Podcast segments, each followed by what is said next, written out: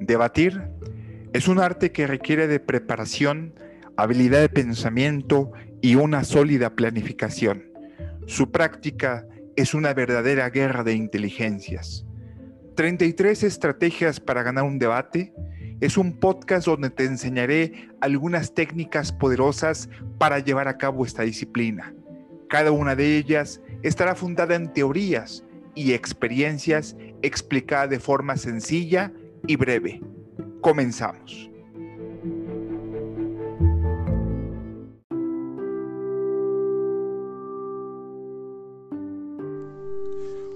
Hola, ¿cómo están?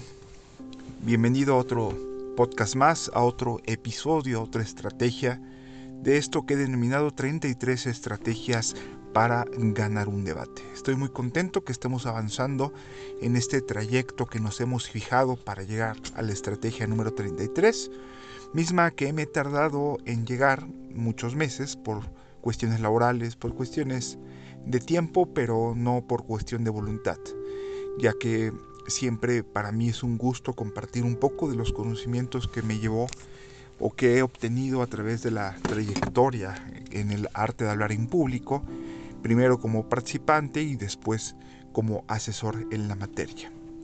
En esta ocasión voy a hablarte de la estrategia número 23 que he denominado ataca a la persona. Ataca a la persona. Esto obviamente voy a seguir la misma metodología que lo he hecho, como te lo he repetido en cada una de las estrategias, te lo explico y posteriormente voy a llevar a cabo un ejemplo. Pero quiero explicarte de manera breve de dónde se origina esta estratagema o esta técnica que considero muy útil, pero que seguramente para los puristas de debate les va a causar cierta polémica. Esta eh, técnica realmente algunos la consideran una falacia. Se le conoce como la falacia ad hominem o la falacia de ataque a la persona. Eh, algunos otros lo consideran como una estratagema, una arte engañoso o una habilidad de astucia dentro de la argumentación para poder llegar a un objetivo determinado. Entre ellos está Schopenhauer. Schopenhauer en las, la dialéctica erística o el arte de, tener la razón, que es un libro que es básico dentro de la argumentación, principalmente en mi caso que estoy llevando a cabo este podcast, considera en las mismas, en, sus estratagemas, esta que te acabo de referir, como una habilidad a desarrollar y que debes de tener en tu bagaje al momento de llevar a cabo el debate. Bueno, te voy a explicar en qué consiste.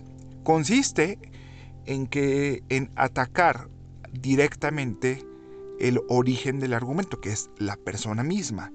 Se trata de desacreditar su autoridad o de desacreditar a la persona a efecto de reducir la credibilidad del argumento.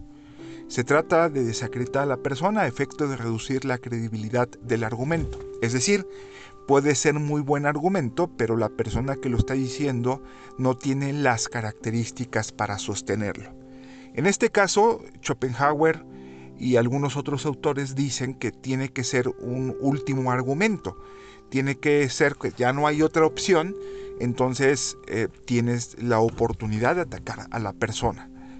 En palabras sencillas, em, se consiste en reducir las cualidades o atacar las cualidades de la persona a efecto de que olviden eh, el tema de la argumentación. Es decir, que la discusión se centre en las cualidades de las personas y no se centre en la argumentación o en el tema, o se centre pero de manera indirecta. Y esto te acabo de mencionar que puede ser o tiene que ser una última opción, ya que reducir la credibilidad Em, es una cuestión cuando ya no tienes otra opción en el debate. Ya cuando ya no tienes argumentos, ya no puedes llevar a cabo una respectiva argumentación, entonces tienes que transitar para acá, a efecto de atacar a la persona en el tema de sus cualidades. Esto evidentemente para los que pongan atención desde el punto de vista de la argumentación, para los que saben que el centro del debate es la argumentación, quizá lo vean mal, pero es más fácil que, el, que la mayoría de la gente tome el ataque a la persona como una cualidad, una, una argumentación o algo disfrazado de argumentación que al final quizás se puedan enganchar en esta trampa que tú les estás haciendo. Porque la mayoría de las personas son emocionales y esto también puede ocasionar que si en dado caso el contrincante es emocional se puede enganchar, le puede hasta irritar el hecho de que te refieras a él de manera directa y, esto puede ocasionar que se enoje, se moleste, conteste a las, a las descalificaciones, a lo que él considere como descalificaciones y va a olvidar el sentido de la argumentación y prácticamente el centro de la discusión se va a basar en cuestiones superfluas que al final no era el centro del debate. Esta cuestión, aunque es algunos lo consideran antiético dentro de la argumentación, es el pan nuestro de cada día en la política. La política se centra en eso, si se dan cuenta, los debates, muchas ocasiones, no hay argumentos. Los debates presidenciales, los debates políticos, no hay argumentos. Casi siempre se centra en descalificar a tu contrincante y eso genera el morbo y eso es lo que más genera opiniones divididas eh, por parte del electorado. Pocos hacen caso a la propuesta, al dato, a la cifra, a lo que realmente es el candidato y el que está proponiendo. Pocos se centran en eso y la mayoría se centra en evidenciar actos de corrupción, en evidenciar que es una mala persona, que es violento, que tiene antecedentes de violencia intrafamiliar o que tiene antecedentes de, no sé, antecedentes penales o algo por el estilo y por lo tanto no es una persona que tenga las suficientes cualidades para gobernar un país, para ser diputado o para ser alguien respetable por parte del electorado que merezca un voto. Esto es prácticamente el pan nuestro de todos los días dentro de la política. Vamos a ver algunos ejemplos en, eh, el tema. Vamos, por ejemplo, eh, va, eh, estoy pensando, la verdad es que en muchas ocasiones improviso para llevar a cabo este podcast porque no tengo tiempo de la respectiva planificación. Por ejemplo, si mi contrincante está hablando de cuestiones científicas o, por ejemplo el consumo de la marihuana, estamos hablando de las cualidades de medicina, cualidades eh, físicas o cualidades curativas por parte del consumo de la marihuana. Entonces nuestro contrincante empieza a hablar de beneficios científicos, de beneficios, empieza a citar o empieza a hablar de mm, términos científicos que quizá leyó en un ensayo, que quizá medio entienda, y empieza a dar cifras, opiniones, términos en el tema que hace que defienda los beneficios medicinales del consumo de la marihuana. Entonces, ante ello, puedo decir lo siguiente. Eh, ¿Qué opinión tendría, qué validez tendría sus argumentos de una persona que no tiene el perfil profesional para opinar del tema? Ustedes, por ejemplo, les invitaría a pensar si se le creerían, eh, si ustedes tuvieran una enfermedad y le creería a una persona que no tiene el título de médico, de profesional de la salud de un cirujano, de alguien que tiene la especialización respecto de la enfermedad que ustedes están padeciendo. Evidentemente les causaría desconfianza porque no lo está respaldando un título, un, un eh, estudio universitario. Entonces, esta persona que nos está hablando se está refiriendo a términos que solamente leyó en Google que leyó en un ensayo por ahí suelto de internet y que únicamente está repitiendo en esta mañana.